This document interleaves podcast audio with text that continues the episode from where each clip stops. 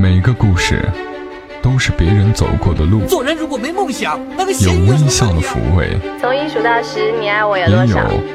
泪水的滋润。默默到来，故事如你。默默到来，故事如你。这里是在喜马拉雅独家播出的《默默到来》，我是小莫，来和你聊聊我们平常人身上所发生的故事。节目开始前，要告诉大家一个好消息，这期节目是有福利的。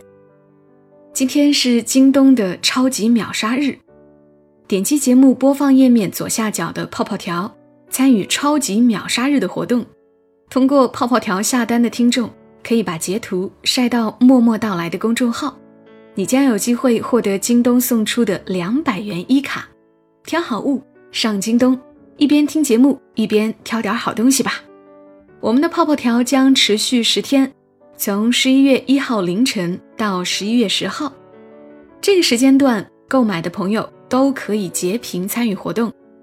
十一月十一号，我会在公众微信号中。公布获奖名单，一共有十个中奖名额哦，好开心呀！默默到来能够给大家带来这样一次福利，当然也要特别感谢京东对本期节目的赞助播出。嘿，那个中奖的会是你吗？不过或许有小伙伴又要埋怨小莫了，这又是要我们花钱的节奏啊！不，该花的就花，没必要的咱也别乱消费。而且不知道有没有人想过，花钱其实也能够看出一个人的潜力。这期内容，小莫就和你来分享一下小莫的好友惋惜的一个观点：花钱见潜力。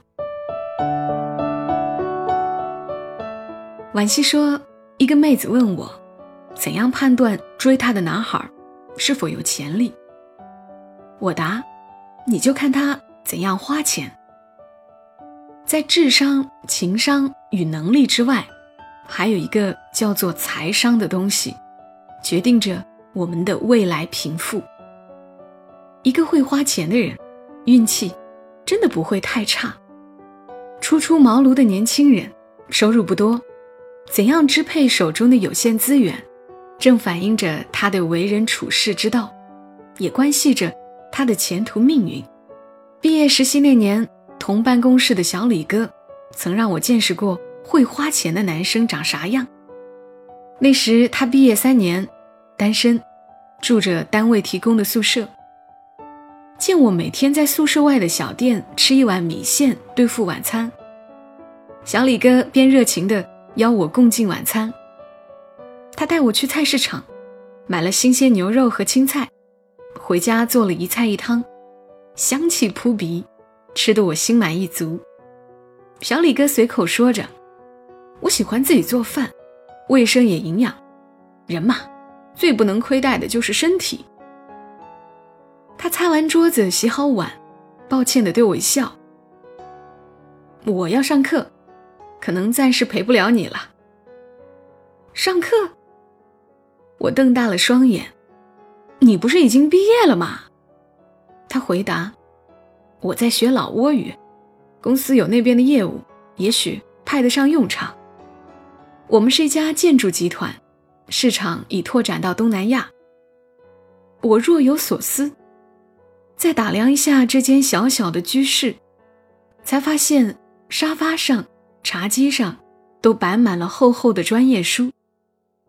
不过小李哥虽然住的是宿舍，但沙发和床看起来品质很好的样子。难怪他总是衣着简朴，原来钱都花到这些地方了。我大着胆子提出自己的疑问，他哈哈大笑：“钱当然要存一点儿，不过趁着年轻，花钱学东西很值得，这才是把钱花在刀刃上，效益最大化。当然，虽然住的是宿舍，但生活不能太将就呀，吃要健康卫生。”睡，也要干净舒服呀。小李哥还真是个会过日子的男人呀。我见过的最会花钱的姑娘，非霞姐莫属了。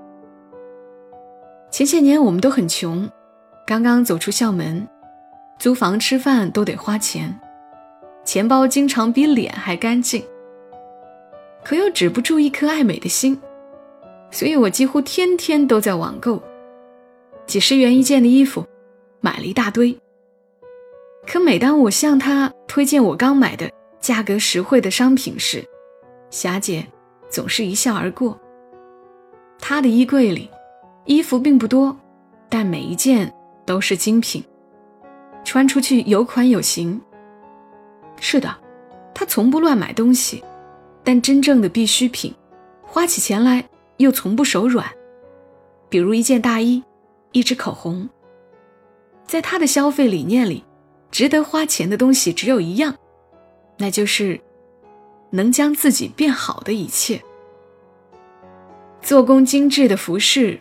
耐穿耐看，买；新鲜营养的进口水果，买；塑造身形的瑜伽课程，买；粗制滥造的网络爆款，不要；麻辣美味的路边摊，不吃；打麻将消遣时光，不来。一个人的消费观念里，隐藏着他的性格密码和人生走向。霞姐这样的姑娘，秉承的观点向来都是。爱自己和宁缺毋滥，生活自然也精致简约，严以律己。拥有这样品质的人，一生真的不会差到哪里去。事实也如此啊。后来霞姐升职加薪，据说是因为每天早到办公室十五分钟而被上司赏识。我问他怎么做到的，他发过来一段文字。我租了公司附近的房子，虽然贵了许多，但可以从容吃早餐、步行上班，很划算呀。我回复了一个大拇指，所谓的把钱用在刀刃上，说的正是财尽其用吧，让每一个钢镚儿都到他该去的地方去，才不辜负金钱，也不辜负自己。嘿，感觉霞姐就很适合去京东上挑一些好物。还可以顺便参与我们晒单赢一卡的活动。咦，听到这里的时候，正点进泡泡条挑东西的你，看中了什么吗？评论区留个言，咱们交流一下嘛。毕竟挑选美好的物品，本身就是一件快乐的事情。我记得小时候，一年中最开心的日子，就是过年了，因为那几张花花绿绿的压岁钱。会让我们一夜之间成为有钱人。我们家不没收压岁钱，正好平日相见不多的兄弟姐妹都聚在一起，便由着我们去闹，买零食、炮仗，甚至打牌赌钱都可以，图个开心热闹。小孩子嘛，对糖果、玩具总是缺乏抵抗力，我们都拿钱换了开心快乐，只有一位姐姐除外。她紧紧捂着自己的口袋，偶尔会蹭点吃喝，但绝不轻易花钱。问及原因，她总是一脸害羞，想把钱攒下来。其实钱不多，三两百已算巨款，再怎么攒也不可能暴富。但她的俭省克己，在亲戚中传为美谈。妈妈偶尔要求我向他学习，爸爸却不太赞同。钱就是用来花的。不会花钱的人怎么挣钱？现在回忆起来，才明白他的做法情有可原。家境贫寒的他，自幼被穷养，逢年过节才得到一笔格外丰厚的零花钱，所以珍惜的紧，也节省的很。可这种节俭，和前面提到的小李哥明显不一样。从小被灌输着钱是省出来的，把钱看得太重。反而容易被钱所累。这位小姐姐小时候舍不得买一颗糖果犒劳自己，长大了自然舍不得买一件好衣裳、一件护肤品。青春在灰头土脸里随意过了。没念完初中，就着急着打工挣钱，然后在十八岁时被一个生日蛋糕俘虏，匆忙嫁作人妇。前几天。在亲戚婚宴上见到她，三十岁刚出头的女人，却有着与年龄不匹配的沧桑，衣着随意简单。一聊天才知道，她洗面奶、面膜都不舍得用。我跟她说要对自己好一点儿，生活千万不能够将就，要挑点好的产品犒劳自己，也不一定非得贵，有优惠活动的时候就可以买啊。他对我的建议嗤之以鼻，花那些钱干什么？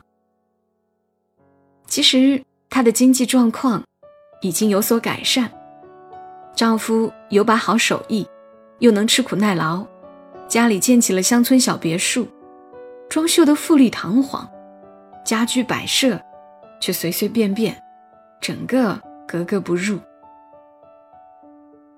勤俭节约是好品质。但一昧的省钱而降低了生活质量，也就失去了钱本身的意义。因为女儿的诞生，家里要放置的物品一下子多了很多，原本的衣柜不够放，小莫就在京东上挑了几个质量特别好的抽屉式收纳箱。我买的这个收纳箱的牌子，说实在的，还真不算便宜，买了两组，一起六个，其实也不大。但差不多要五百块钱。我没有让快递送上门，自己去小区门口拿的。搬着收纳箱回家的途中，小区里熟悉的邻居看到了就问：“买的什么呀？”一看是收纳箱，顺口也就问问价格。得知价格就说：“哎呀，你收纳箱还买这么贵、这么好的干嘛？”一脸的不解。我笑着说。用的久一点嘛。其实除了耐用，还因为我很喜欢它的样子，看着高兴；也因为没有异味，材料安全，用着放心。我自己的消费观念也在慢慢改变，与其省了点钱买个不那么中意的，影响心情，或者用一段时间就坏了，不如直接买好一点的。反正一直要用的东西，干嘛将就呢？就像婉希所说的，我越来越发现，花钱真的是一种能力，因为金钱归根到底是一种资源，强大的资源调控能力，足以将生活安排的井井有条，这就是潜力的根本所在。看过一篇文章，《授人以鱼和授人以渔》，世俗里的观念认为。三点水的这个鱼胜于鱼，可有人却认为可以把鱼卖掉，换来钱财，去做自己更擅长的营生。思维的转换反映的就是财商的高低。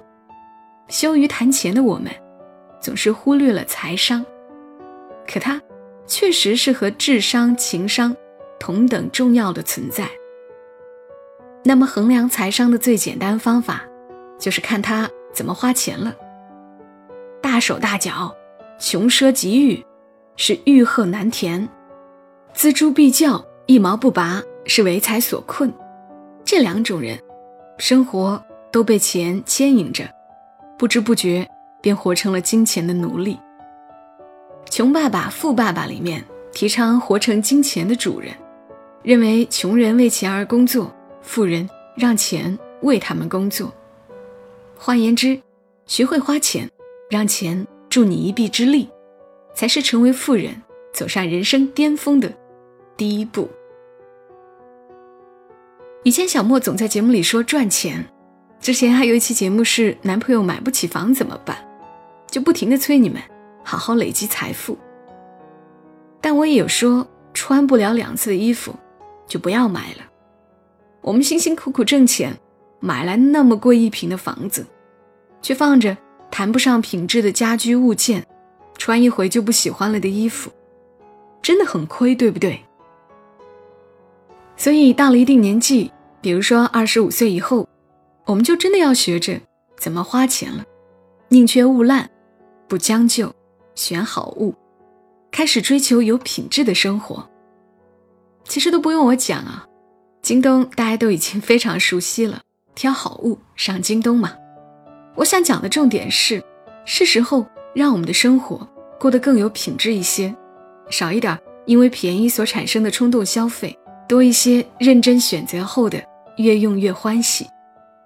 点击左下角的泡泡条参与超级秒杀日购买商品了的朋友，别忘记哦，要记得把下单记录截屏晒单到默默到来的公众号，你就有可能获得两百元的京东一卡。